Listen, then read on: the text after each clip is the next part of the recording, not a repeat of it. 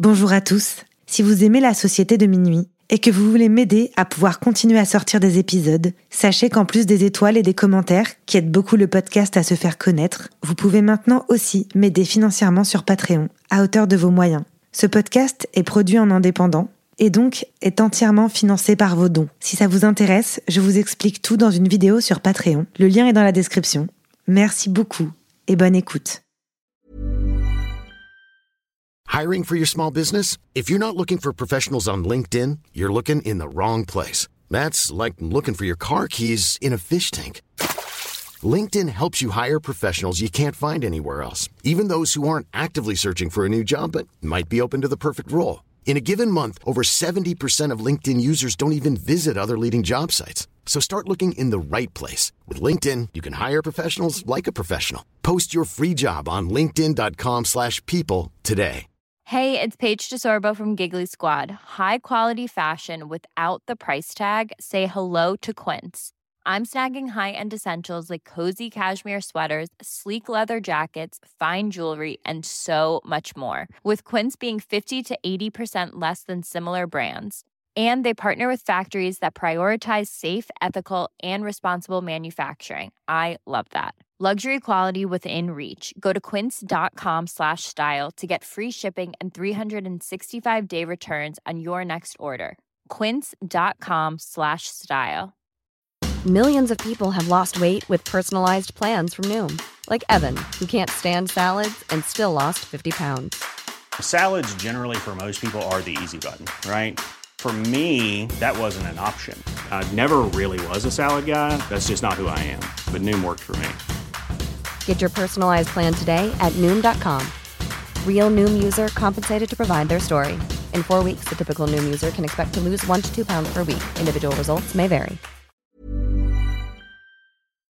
On nous appelle la société de minuit.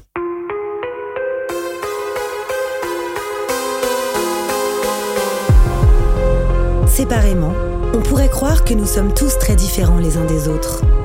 Nos passions, nos vies et nos histoires sont différentes. Nous ne fréquentons pas les mêmes écoles, ni les mêmes quartiers. La seule chose qui nous réunit, c'est d'avoir touché du doigt le surnaturel. Nous avons alors décidé de nous rassembler pour partager nos peurs, nos histoires bizarres et effrayantes. Les uns après les autres, nous reviendrons au cœur de nos angoissants souvenirs, aux frontières du paranormal.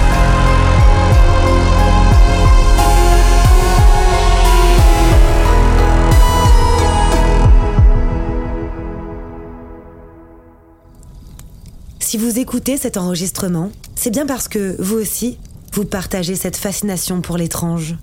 Vous êtes les bienvenus. Mais attention, préparez-vous à sortir de votre zone de confort, car les histoires que vous allez entendre se sont bel et bien produites.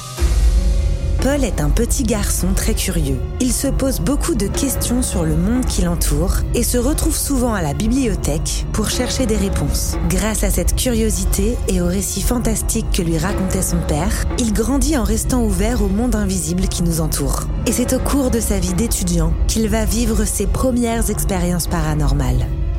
Cette histoire s'intitule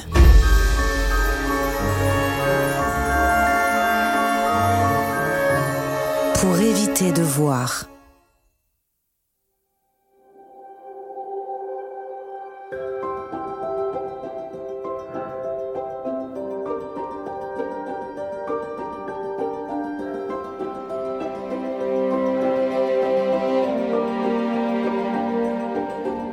J'ai grandi euh, en banlieue parisienne, vraiment dans une zone pavillonnaire. Enfin, au départ dans une cité, puis après dans une zone pavillonnaire.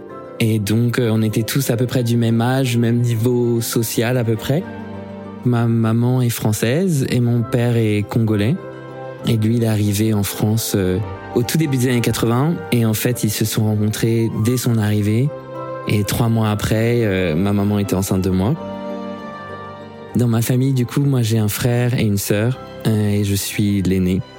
Quand j'étais enfant, j'étais un enfant assez mélancolique.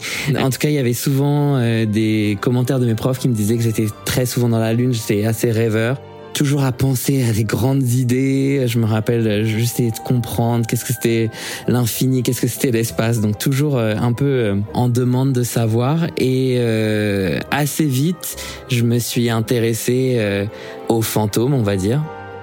Alors je, je ne me rappelle plus du tout comment ça a commencé. Mais je me rappelle juste aller à la bibliothèque les mercredis quand j'avais pas d'école pour regarder des photos, des livres de photos de je pense que ça devait être début du 20e siècle, fin du 19e siècle d'ectoplasme et de fantômes, qui me faisaient peur mais me fascinaient à la fois. Et donc je pense que c'est comme ça que ça a un peu commencé. Et bien sûr aussi euh, les récits de mon papa qui nous racontait des histoires euh, tous les soirs parce qu'on n'avait pas de télévision. Il se mettait à nous raconter des contes qui venaient de, de son clan des contes euh, où il y avait des personnages qui étaient hyper durs à visualiser parce que c'était des gens qui avaient par exemple juste des moitiés de corps, qu'une jambe, qu'un bras. Et c'était toujours des, des contes qui avaient quand même pour but de nous apprendre une leçon. il y avait toujours une morale. Et ça se passait très souvent dans, des, dans la forêt euh, vierge, dans la forêt équatoriale, avec des animaux. Et donc je pense que ça a aussi contribué à développer un imaginaire qui ensuite m'a servi euh, plus tard parce que je suis artiste et, euh, et que je vois que ça commence à réirriguer mon travail euh, assez fortement.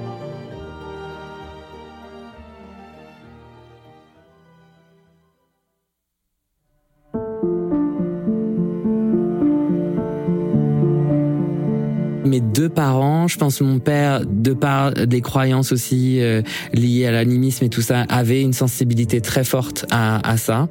Et ma mère, qui a grandi en Corrèze, qui est dite une terre de sorcières, je pense qu'il y avait vraiment aussi une ouverture à ça. Et donc, euh, je me suis jamais posée en sceptique. Et je pense que c'est une position qui n'était pas du tout présente dans ma dans ma maison. En fait, je me rends compte de ça maintenant en en parlant, sans que ce soit non plus hyper présent, mais c'était là. Et voilà, par des petites choses, euh, je pense des petites pratiques aussi, tu vois, de mon papa aussi pour célébrer ses ancêtres, célébrer aussi euh, ses frères et sœurs qui étaient restés, qui sont restés au pays, certains qui sont morts. Donc il y avait toujours des petites choses, tu vois, de l'alcool versé dans les plantes pour euh, remercier les ancêtres, ma maman qui nous regardait les lignes de la main sans jamais nous dire vraiment ce qu'elle y voyait, tu vois. Donc il y avait quand même quelque chose d'assez présent à ce niveau-là, je pense. À partir de, du début de mon adolescence, j'ai, comme beaucoup d'adolescents, je pense, été attiré par le spiritisme et puis j'ai refermé la porte tout de suite parce que ça m'a fait très peur. Même si rien de particulier était arrivé, tu vois, enfin, je pense pas, en tout cas, quand j'y repense, c'est plus des événements où tu, tu surinterprètes ce qui se passe. Mais juste ça, ça m'a suffi à vraiment ne plus pouvoir euh, entendre parler de fantômes de mes, je dirais, 11 ans à mes 20, 21 ans ou quelque chose comme ça. Et puis ensuite, euh, tout doucement, je me suis remis à y repenser. Et c'est beaucoup plus tard, enfin c'est vraiment tranquillement, c'est parce qu'au départ j'avais souvent des intuitions à propos de personnes, de gens, j'étais assez perceptif, sans pouvoir vraiment nécessairement l'expliquer. Pas vraiment des visions, mais juste comme des idées, tu vois, qui te, qui émergent. Et puis euh, souvent ces idées-là, elles se trouvent être euh, vraies. Et donc euh, j'y suis retourné tranquillement, d'abord par le tarot en fait, le tarot de Marseille que j'ai commencé à apprendre à, à, décoder et à lire euh, quand j'avais 26-27 ans. Et puis vraiment la première expérience qui m'a vraiment perturbé, c'était euh, quand j'avais 27 ans, j'ai déménagé au Canada, à Montréal. Je venais juste de rompre avec quelqu'un avec qui j'étais resté 7 ans et j'avais déménagé dans un autre appartement, dans une colocation où je connaissais personne. Et là, un été, j'ai commencé à avoir des sortes de visions au réveil. Et donc c'était très tôt le matin, je me réveillais et d'un coup, il y avait comme une sorte de vision, mais très très vive et très soudaine quoi en tout cas, quelque chose qui apparaît et qui disparaît euh, vraiment dans la même seconde. Donc la première fois, je me suis réveillé dans ma chambre et je tourne la tête vers la gauche et là je vois comme une sorte d'araignée transparente qui file jusqu'au plafond. C'était plusieurs araignées, donc c'était comme une sorte de groupe d'araignées qui s'éclataient en différentes dans différentes directions. Et ouais, bien la taille, peut-être un peu plus petite que ma main, mais des grosses araignées. Et elles étaient transparentes et du coup elles avaient euh, la texture et la couleur du mur. Et donc à l'époque, la chambre était violette mauve, donc une image assez bizarre. Et donc je voyais, euh, voilà, ces araignées qui couraient, qui qui filaient vers le plafond. Et puis je me, je me surprends comme ça à sursauter et je me rends compte que c'est plus là. Et puis euh, peut-être deux jours après, toujours dans ma chambre, là j'ai comme la sensation qu'il y a quelqu'un à côté de moi. Je sens qu'il y a quelque chose et c'est plus comme si tu voyais du coin de l'œil une masse sombre et noire. Une ombre comme ça que je perçois du coin de l'œil. Puis l'ombre se précise, ça devient quelqu'un au bout de mon lit, assis de dos, avec une casquette. Là aussi, pas de détails, une silhouette noire. Et puis après, c'est quelqu'un qui se tient debout face à moi. Pareil, pas de détails, pas de visage, juste vraiment une silhouette noire un peu brumeuse. Et de la même façon, donc c'est-à-dire j'ouvre les yeux, je vois cette chose, je, je sursaute ou je referme les yeux et hop, ça disparaît. Ça a été progressif et c'était au, cours de peut-être une ou deux semaines. Donc c'était assez rapproché. Mais à chaque apparition, la vision se précise. Et donc ça devient quelque chose de plus en plus visible ou moins difficile à ignorer en fait, quelque part. Et donc c'était chaque matin, la vision se précisait de plus en plus et je commençais à voir ce que c'était. Et il y a un matin où j'avais un nouveau copain, mon copain de l'époque, et là je me réveille et là la vision est ultra claire, dure beaucoup plus longtemps et je vois un jeune homme que je peux vraiment décrire, que je pourrais reconnaître si je le voyais dans la rue, habillé de façon assez moderne, qui agite un pendule au-dessus du corps endormi de mon copain. Donc si tu veux, je tourne la tête et je, je vois ce, cette silhouette. Et là, j'hallucine. En fait, j'ai un sentiment en moi de, il y a quelqu'un dans ma chambre. Donc je panique un peu, mais j'essaie de, je, je regarde cette personne-là, il me sourit avec un espèce de sourire un peu malicieux. Et là, son image se dédouble, enfin se détriple.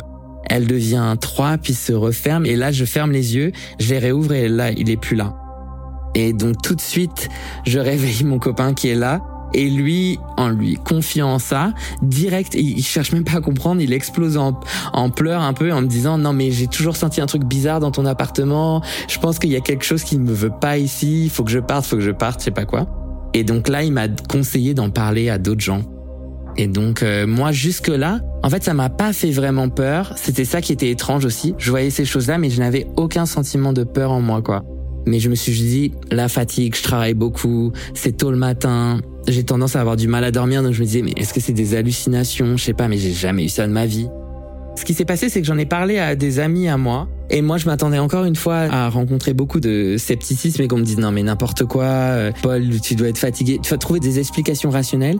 Sauf qu'en fait, personne ne m'a dit ça. Tout le monde m'a dit oh là là, Paul, il faut que tu utilises de la sauge. Moi, à l'époque, je savais pas. Enfin, j'en avais peut-être entendu parler, mais je voilà, c'était pas un truc que je connaissais. J'en ai parlé à ma coloc qui est brésilienne, qui elle avait un peu plus de connaissances de ça. Elle m'a dit oui oui, il faut qu'on sauge l'appartement et tout ça. Et c'est en fait quand j'ai commencé à sauger l'appartement là que j'ai commencé à avoir peur, à me dire en fait c'est vraiment bizarre. Et donc, elle, elle a commencé à faire des recherches autour de l'histoire de l'appartement et tout ça. Elle m'a dit non, mais j'ai trouvé aucune histoire de meurtre, juste histoire de viol. J'étais oh là là, je suis pas sûr que je veux savoir. Et euh, peut-être quelques mois après ça, j'ai déménagé, j'ai dû revenir en France. Et il y a plus eu d'autres manifestations. Elles sont revenues par contre à d'autres endroits, d'autres moments dans ma vie plus tard. Et là, c'est là où j'ai commencé à me dire, ok, c'est un truc bizarre quoi et que j'ai essayé de comprendre euh, après dans les années à venir.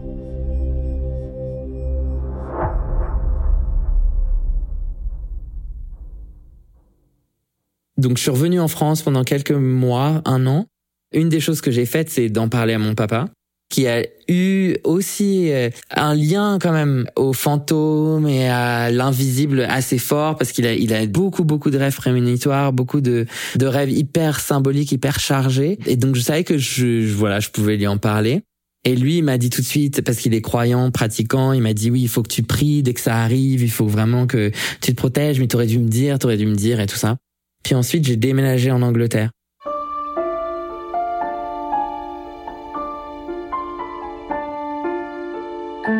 Ma première maison en Angleterre. Donc c'était euh, à Londres. Donc, très dur de trouver des logements et tout ça. J'étais un peu en panique. Et puis, miraculeusement, il y a cette maison qui arrive sur mon chemin avec une chambre disponible, budget euh, invraisemblable, dans une coloc. Donc, euh, quatre Anglais qui vivent là, tous musiciens, musiciennes.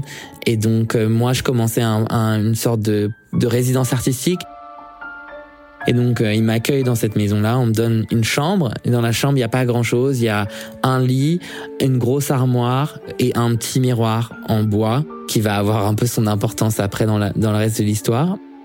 C'est vraiment une chambre dans une maison euh, victorienne hyper euh, mignonne, pleine de charme, mais un peu cassée. Le plancher est vraiment complètement défoncé, mais repeint, donc ça donne un, côté un peu joli. Il y a plein, plein, plein d'objets dans la maison parce qu'il y a beaucoup de gens qui y ont habité. Les propriétaires, c'est un couple euh, de, je crois, ils avaient 90 ans, qui m'ont demandé aucune caution, rien du tout. Ils m'ont demandé une lettre d'un ou d'une amie, de quelqu'un qui me connaissait pour dire que j'étais quelqu'un de responsable et de gentil. Donc il y avait, il y avait tout un truc un peu euh, étrange, euh, un peu marrant autour de cette maison-là. Et je me rappelle qu'au départ, c'était vraiment un sentiment très calme. Je me réveillais, il y avait une de mes colocs qui jouait de la harpe, donc c'était vraiment un truc un peu idyllique, quoi. Et tout le monde me jalousait, genre dans un quartier trop bien. Enfin voilà, j'étais hyper content.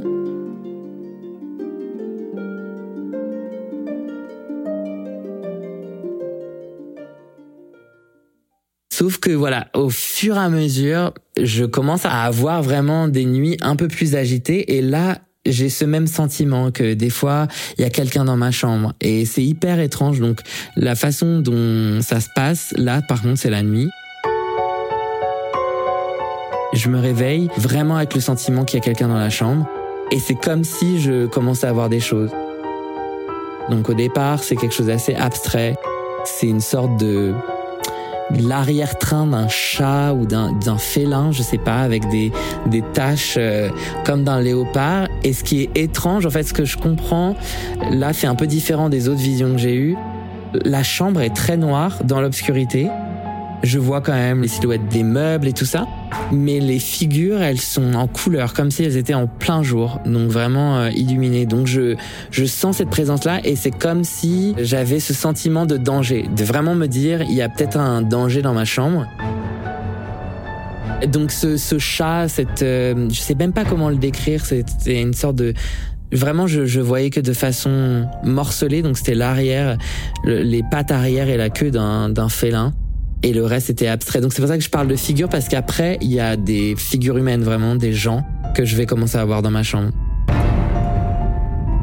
Je me rappelle une première personne qui se tient debout à côté de mon lit. Je le vois, c'est un homme, un homme noir euh, habillé dans un espèce de costume, d'un uniforme de, je sais pas, ça peut être un, un vendeur, je sais pas, un charcutier, un vendeur de, je sais pas quoi exactement. Je me rappelle juste un uniforme blanc et vert avec une casquette, un tablier, qui me regarde comme ça. Et en pleine couleur, vraiment. Je me dis, euh, il y a vraiment quelqu'un dans ma chambre, puis après je réalise, non, c'est pas possible. Et là, la vision disparaît, tu vois. Après, dur de se rendormir, je suis vraiment un peu en stress. Mais pareil, je suis dans une espèce d'état de, déni, donc je, c'est comme si j'oubliais et le lendemain, je m'en rappelle, mais pas comme d'un événement super marquant. Donc c'est ça qui m'étonne toujours à chaque fois. Et ce qui est étrange, c'est que euh, je, je, garde en moi cette peur du paranormal, mais en même temps, quand ça arrive dans ces moments-là, il y a juste la peur qu'il y ait vraiment quelqu'un dans ma chambre, mais sinon, j'ai pas peur de cette vision-là. C'est hyper étrange. Dans cette chambre, par exemple, il y a eu aussi le visage d'une femme. C'était aussi une femme noire avec une espèce de turban euh, dans les cheveux. Et elle je voyais vraiment juste son visage et elle avait vraiment un truc de d'agressif. Vraiment là c'est un moment où, encore une fois j'avais amené mon petit copain de l'époque à la maison. Il dormait à côté de moi. Et là il y a ce visage de cette femme qui s'approche qui s'approche. Et normalement ces visions là elles sont statiques. Donc elles s'approchent pas trop de moi. Même le le félin c'était loin enfin c'était dans un coin de la chambre. Donc je me sentais pas en, en vraiment en danger bouger quoi. De vraiment de devoir bouger. Et là c'était un visage qui souriait, vraiment grimaçant, et qui s'approche de moi très très près. Et là, je crie en anglais, euh, laissez-moi, laissez-moi. Et là, mon copain se réveille en panique, genre qu'est-ce qui se passe, qu'est-ce qui se passe? Et donc je lui raconte, et il me dit ça doit être sûrement un cauchemar.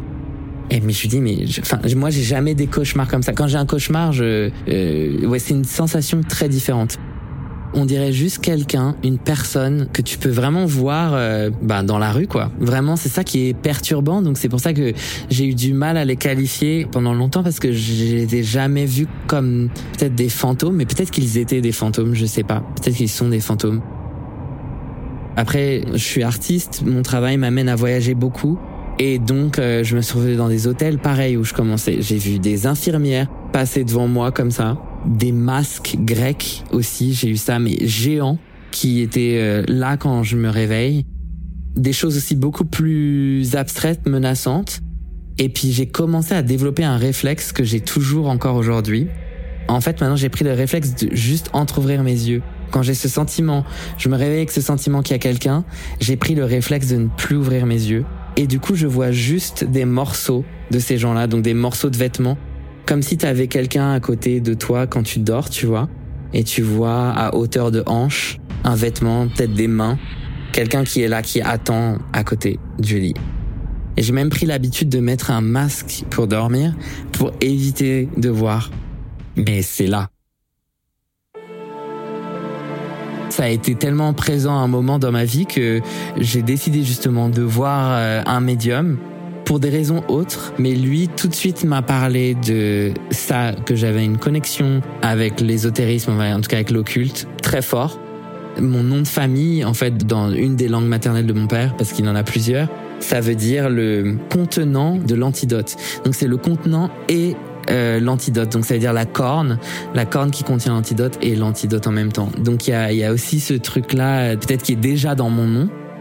Et donc il m'a, il a commencé à me parler de ça et il m'a dit mais c'est drôle parce que j'ai l'impression que tu, ouais, tu fermes vraiment la porte à ça et que c'est comme si tu niais la présence de tes dents dans ta bouche. Ça sert à rien en fait, elles sont là, donc autant les utiliser.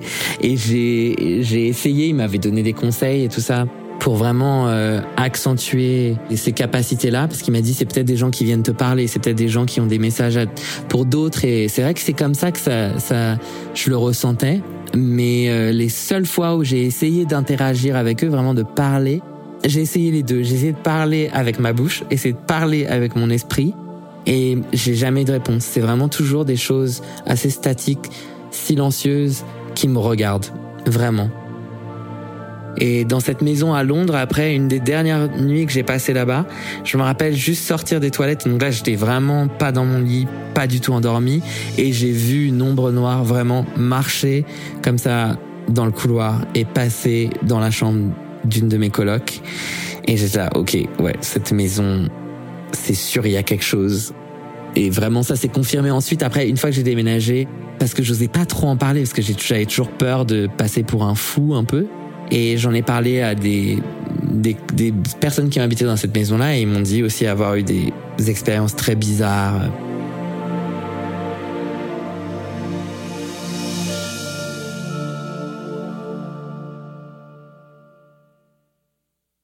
Après euh, avoir déménagé de là-bas, j'ai commencé à m'intéresser justement au fait que des objets pouvaient être chargés d'une histoire et donc j'ai commencé à l'associer à ces, à ces objets-là. Mais bizarrement, ces apparitions-là, c'est comme si c'était des messagers pour quelqu'un d'autre. Sauf que je n'arrive pas à décoder ce, ce message-là. Et ça, c'est devenu de plus en plus clair, euh, justement avec un voyage que j'ai fait où j'ai passé trois mois en République dominicaine, donc un endroit aussi très chargé spirituellement. La résidence d'artiste dans laquelle j'étais, c'était sur une terre euh, qui appartenait à un territoire indigène qui a été bien sûr euh, complètement éradiqué par la colonisation. Il a servi ensuite au dictateur Trujillo pour un, c'est devenu un champ d'exécution pour ses ennemis politiques, donc un endroit très chargé. Donc je m'attendais avant mon arrivée là-bas, j'avais pris avec moi euh, du Palo Santo. C'est la première fois que j'achète du Palo Santo et que je l'amène avec moi. Et ensuite, c'est une habitude que j'ai prise de l'amener avec moi dans les dans les différents lieux. Et euh, les trois premières semaines où j'étais là-bas, mais c'était tous les soirs, j'avais des, énormes sensations de présence aussi. Des, je voyais, j'ai vu un homme avec un chapeau à qui manquait un œil. Il y avait comme une sorte de vide au niveau de son œil. Et donc j'ai vraiment fait du Palo Santo et, et, vraiment je sentais à chaque fois une sorte de résistance dans mon bas du dos. Tu vois, à chaque fois que j'essaie de purifier l'espace, j'ai changé les meubles de place, j'ai tout fait pour que pour essayer de, de m'approprier cet, cet endroit-là, quoi. Et ce qui est bizarre, c'est là où j'ai commencé à faire le lien avec euh, mes relations amoureuses, c'est qu'à chaque fois que je commençais à être intéressé par quelqu'un ou je tombais amoureux de quelqu'un, ces choses-là s'accéléraient. Et c'était le cas en République dominicaine où là, je suis tombé amoureux d'un homme euh, qui était euh, un peu un encadrant de, la résidence et qui, lui, c'est la première fois où je peux parler à quelqu'un vraiment de façon très ouverte de ces expériences-là, parce que lui, il était très à l'aise avec euh, tout ce qui était spirituel. Il avait vécu dans un ashram, il avait été en relation avec un médium pendant pendant 20 ans quasiment. Donc lui, il était très accoutumé et, et en fait, c'est la première personne avec qui j'ai commencé à avoir des intuitions, mais où là, c'était vraiment presque de l'ordre, enfin, j'avais pas du tout de doute. La première fois que je le rencontre, on se parle et j'ai l'impression de comprendre exactement là où il en est dans sa vie, ses frustrations. Et donc on en parle beaucoup et tout. Et lui, pour lui, c'était vraiment tout à fait normal. Ça je faisait presque rire que je m'étonne de savoir des choses comme ça sur lui. Et les visions se sont vraiment accentuées ouais, à ce moment-là aussi vraiment le premier soir où j'arrive dans la résidence. Donc on est quatre artistes, un Allemand, une fille kenyane, une Américaine et moi. Et moi et l'Allemand, on décide d'aller boire un verre dans un bar euh, à côté de la résidence. Et donc c'est une toute petite communauté qui est autour d'une école d'art et d'un campus universitaire et donc tout le monde se connaît. Et euh, là, il y a une dame qui m'approche, blonde, je ne la connais pas. Donc elle, elle était la gérante de ce lieu, de ce bar. Et il se trouve qu'elle est française et elle me, elle me parle tout de suite en français. Donc elle a compris que j'étais français. Elle me dit, toi, euh, tu es très ouvert. Il va falloir que tu te protèges. Euh, il va falloir que tu, tu te barricades un peu plus parce que ça veut dire que tu contrôles pas ce qui t'arrive, les énergies qui t'arrivent et tout. Il y a vraiment des gens qui vont être attirés vers toi comme ça et qui vont te pomper vraiment toute la, ton énergie. Donc j'étais un peu, ça faisait vraiment, moi j'ai vraiment eu l'impression d'être dans Twin Peaks un peu fais attention à Raoul, il est très puissant. Et donc Raoul, c'est cette personne que j'avais rencontrée quelques heures avant. Et donc là, je suis là, ok. Un mois après, elle me ressort une phrase comme ça. Elle me dit non mais tu sais Raoul est très puissant. Une fois, je l'ai entendu parler avec cette autre personne dans une langue que je comprenais pas, que je connais pas. Donc il y a tout un truc un peu mystique. Donc c'est comme ça qu'on en a commencé à parler avec Raoul. Et donc c'est pour ça qu'elle me parle de, de ces gens. Donc ça faisait vraiment, c'est pour ça que j'ai eu cette impression de Twin Peaks, quoi, vraiment de quelqu'un que tu connais pas qui commence à te dire des choses qui ont pas de sens. Et en fait, euh, au début, on en a rigolé avec l'artiste allemand, un peu genre, bon, ok, c'est hyper bizarre. Et puis, au fur et à mesure, en commençant à connaître Raoul et en étant de plus en plus attiré vers lui, c'est vrai que je trouvais qu'il y avait un truc très fort chez lui. Et il me disait, non, non, mais moi, j'ai rien, j'ai jamais eu d'expérience, même si j'aurais voulu en avoir. Mais c'est bizarre, j'arrivais pas trop à le croire. J'ai, même peut-être jusqu'à ce jour-là, j'arrive pas trop à le croire. Et donc on a commencé à parler de ça. Euh, c'est là où j'ai commencé à lui dire des choses que je ressentais à propos de sa vie et il a toujours euh, confirmé euh, ce que c'était. C'était pas des choses forcément faciles. C'est par exemple des choses liées à des gens autour de lui qui avaient des problèmes d'alcool ou de drogue et je sais pas comment je, je ressentais ça, mais je le je lui en parlais parce que je sentais qu'il y avait un un potentiel danger ou quelque chose, peut-être juste comme si j'informais un ami de peut-être une situation qui m'était parvenu, mais c'était délicat parce que je le connaissais vraiment pas. Donc c'est c'est un peu étrange et en fait lui il a accepté ça de façon très facile quoi.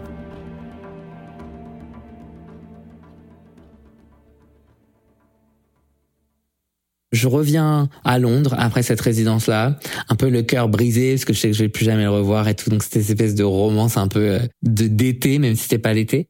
C'était vraiment deux mois, mais hyper intense. Et puis c'est une, relation un peu compliquée parce que lui, il avait quelqu'un dans sa vie déjà. Moi, je sortais d'une espèce de rupture horrible. Donc il y avait tout un truc un peu assez qui finalement nous a un peu reconstruit. Et moi, qui m'a rapproché de ça, d'accepter que j'étais sensible à quelque chose et de pas forcément euh, le tourner en dérision ou l'ignorer.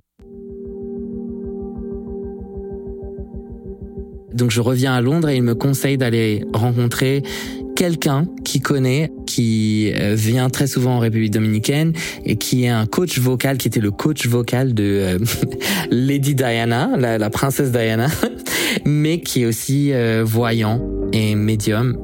Et donc, il me met en contact avec cette personne-là que je rencontre. Et là, c'était aussi une expérience très forte où donc euh, j'arrive vraiment avec cette, en, le disant, voilà, j'ai des intuitions très fortes à propos des gens, j'ai des fois des visions de gens comme ça qui m'apparaissent euh, dans ma chambre et j'aimerais savoir pourquoi moi, pourquoi ces gens-là, qu'est-ce qu'il faut que j'en fasse en fait. C'est comme si j'avais un espèce de sentiment de, de devoir. Avant lui, j'avais déjà rencontré un médium qui m'avait dit euh, oui, il faut que tu mettes ça un peu euh, au profit de tes amis, de, enfin, il y avait, y avait quelque chose de cet ordre-là que je pouvais être utile. Donc j'essayais vraiment de trouver des réponses.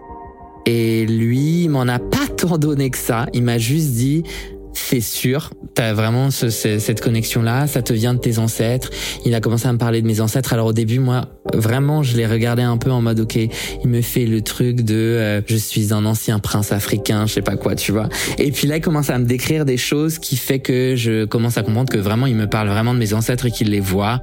Il commence à tirer les cartes et puis là, je ressens une pression, mais monumental sur tout mon côté droit, vraiment du visage à l'épaule, au point que j'ai l'impression que je vais m'évanouir. Et il me dit oui bah c'est c'est eux ils sont là. Ils sont là ils te montrent que ils sont là pour toi ils t'aident. Et donc il faut que tu leur dises faut pas que t'aies peur faut que tu leur dises euh, euh, exactement ce dont tu as besoin. Et donc euh, il faut que tu t'en serves, il faut que tu tu établisses un contact avec eux et vraiment que tu n'aies pas peur de leur dire euh, si c'est trop fort, c'est trop fort, si tu as besoin d'eux qu'ils soient présents, plus présents, il faut qu'ils soient là, tu les appelles.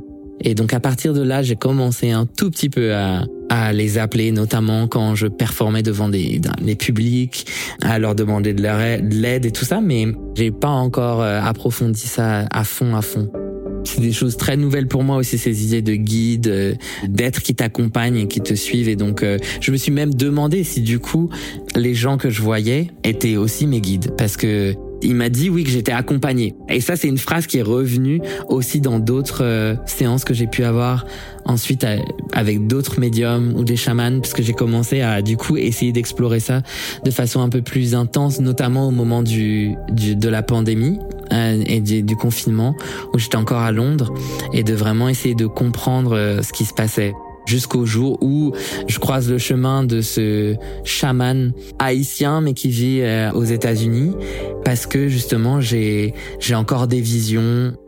Il se trouvait aussi que j'avais entre-temps une relation assez traumatisante avec euh, un homme qui a été abusif avec moi où j'avais justement ignoré mes intuitions tout me disait non, non, non, non, non, non. Et j'y suis allé et j'avais à chaque fois des rêves hyper euh, forts et je, je me réveillais un peu traumatisé. Et c'est surtout qu'à chaque fois que je racontais ces rêves, il devenait fou, quoi.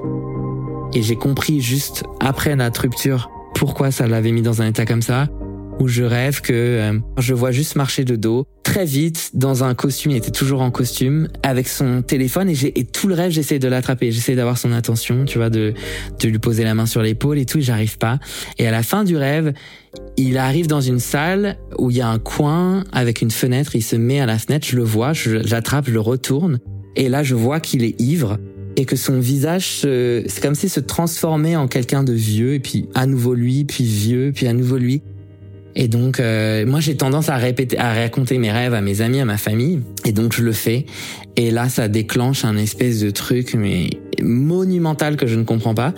Donc, une sorte de d'agression ultime, enfin, verbale. Il me dit, oui, tu veux me dire que je suis un, je suis, j'ai un problème avec l'alcool. Tu veux me dire que je suis comme ça. C'est un très grand manipulateur. Et c'était la première fois que je rencontrais quelqu'un comme ça. Sauf que on rompt et en fait, euh, au moment de la rupture, quelque chose qu'il m'avait jamais dit, donc on est resté neuf mois ensemble, mais quelque chose qu'il m'a jamais dit, c'est que ses deux parents sont morts d'alcoolisme, et notamment son père. Et donc là, je suis là, mais ok, en fait, j'avais reçu quelque chose, je sais pas, et je lui dis mais pourquoi tu m'en as pas parlé? Et là, il, retourne contre moi. Tu m'as jamais demandé. Donc, c'était vraiment le un mec ultra toxique. Et donc, ce qui m'a amené à voir ce chaman-là, parce que je voulais me défaire aussi. Peut-être j'avais l'impression d'être euh, encore encombré de de l'énergie de cette personne hyper négative. Et donc, c'était à, la base, c'était ça. Et donc, le chaman m'a dit oui, en effet, il y a un espace d'attachement, d'énergie, peut-être qui devient ton ex. Je vais te donner quelques trucs à faire.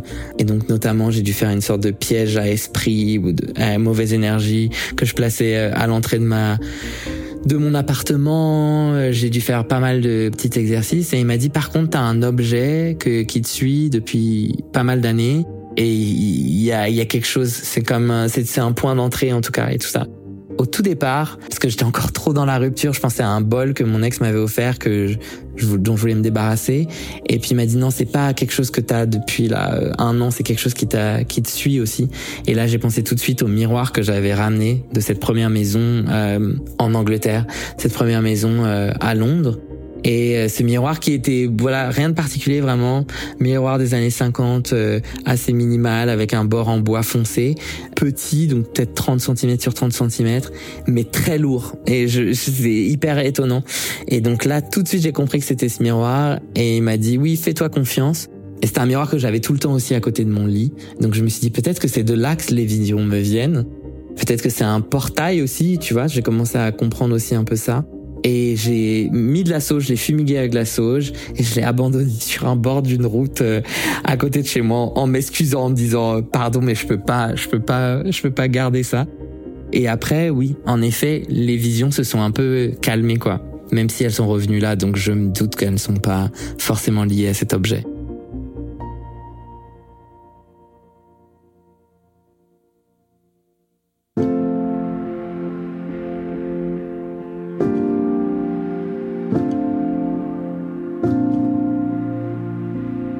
À partir du moment que je comprends que c'est le miroir, c'est un moment aussi où j'ai décidé de commencer à méditer, d'accepter aussi de recevoir des messages. Donc là, il y avait des, des moments où vraiment je m'étais mis à méditer et à essayer de recevoir des messages à propos de gens vraiment que je nommais. Donc euh, je sais pas, je vais dire n'importe quoi, mais genre parle-moi de Michael, tu vois, montre-moi quelque chose que je dois savoir à propos de Michael. Et donc je commençais à avoir des images, des flashs et ça, j'ai commencé à accepter ça. Mais comme tout, j'ai pas poursuivi quoi. J'ai je l'ai laissé un peu tomber. Bizarrement, les visions se sont vraiment atténuées avec le le moment où j'ai commencé à être plus ouvert, plus à communiquer aussi plus autour de ça. Et une des raisons aussi pour laquelle je t'ai contacté et pourquoi je, je m'étais dit ok peut-être c'est le moment de raconter mon histoire, c'était aussi de d'essayer de rencontrer ou d'être en contact, mis en contact avec des gens avec qui euh, qui pourraient m'aider quoi quelque part et qui ont peut-être des expériences similaires c'est une certitude qu'il y a une question de dimension autre. J'ai l'impression qu'il y a vraiment des choses qui sont en interaction, mais pas forcément euh, visibles. C'est comme s'il y avait des sortes de des trajectoires parallèles c'est quelque chose qui m'intéresse toujours de regarder le monde à travers des perspectives alternatives et d'être euh, peut-être dans quelque chose qui est euh, plus expansif que que vraiment l'approche cartésienne, rationnelle, physique qui pour moi est très limitante et qui presque devient une espèce de, de dogme et je comprends pas pourquoi ça existe en fait parce que pour moi ça fait pas de sens. En fait ça fait pas de sens. Et du coup pour moi il y a vraiment une, une coexistence ouais de différents différentes temporalités peut-être différentes dimensions et que peut-être que euh, ce qu'on appelle les fantômes oui c'est ça. C'est des gens qui sont des créatures qui sont vraiment peut-être entre deux espaces c'est vraiment ouvert c'est vraiment quelque chose où j'ai peu de réponses. Mais c'est assez beau. C'est assez ouais c'est assez chouette. De la peur est né quelque chose qui est assez beau, j'ai de moins en moins peur de ça en tout cas.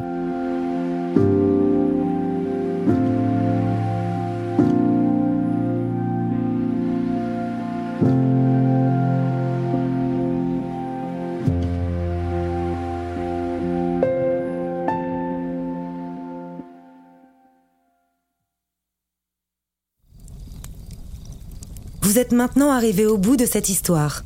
Avant de partir, Venez me dire ce que vous en avez pensé en laissant un commentaire sur votre plateforme d'écoute préférée ou sur Instagram.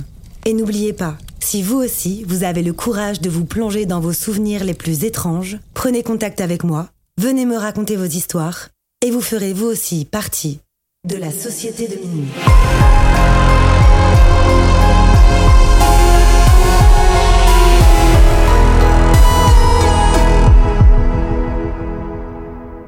Ce podcast a été imaginé, réalisé et monté par votre hôte, Tatiana Benamou. Il est mixé par Dimitri Benamou et la musique du générique a été composée par Jérémy Marlon.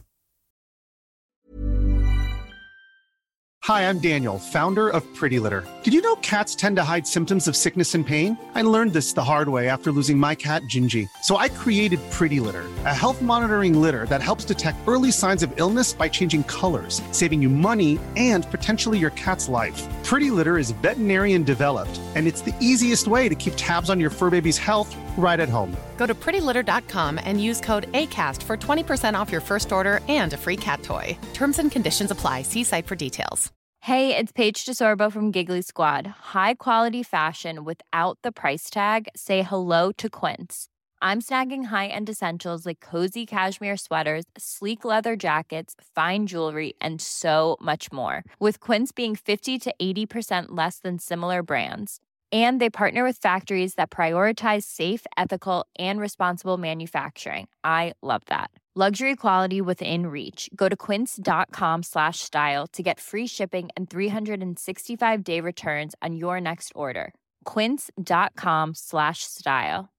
Imagine the softest sheets you've ever felt. Now imagine them getting even softer over time. That's what you'll feel with Bowl and Branch's organic cotton sheets. In a recent customer survey, 96% replied that Bowl and Branch sheets get softer with every wash. Start getting your best night's sleep in these sheets that get softer and softer for years to come. Try their sheets with a 30-night guarantee. Plus, get 15% off your first order at bowlandbranch.com. Code BUTTERY. Exclusions apply. See site for details.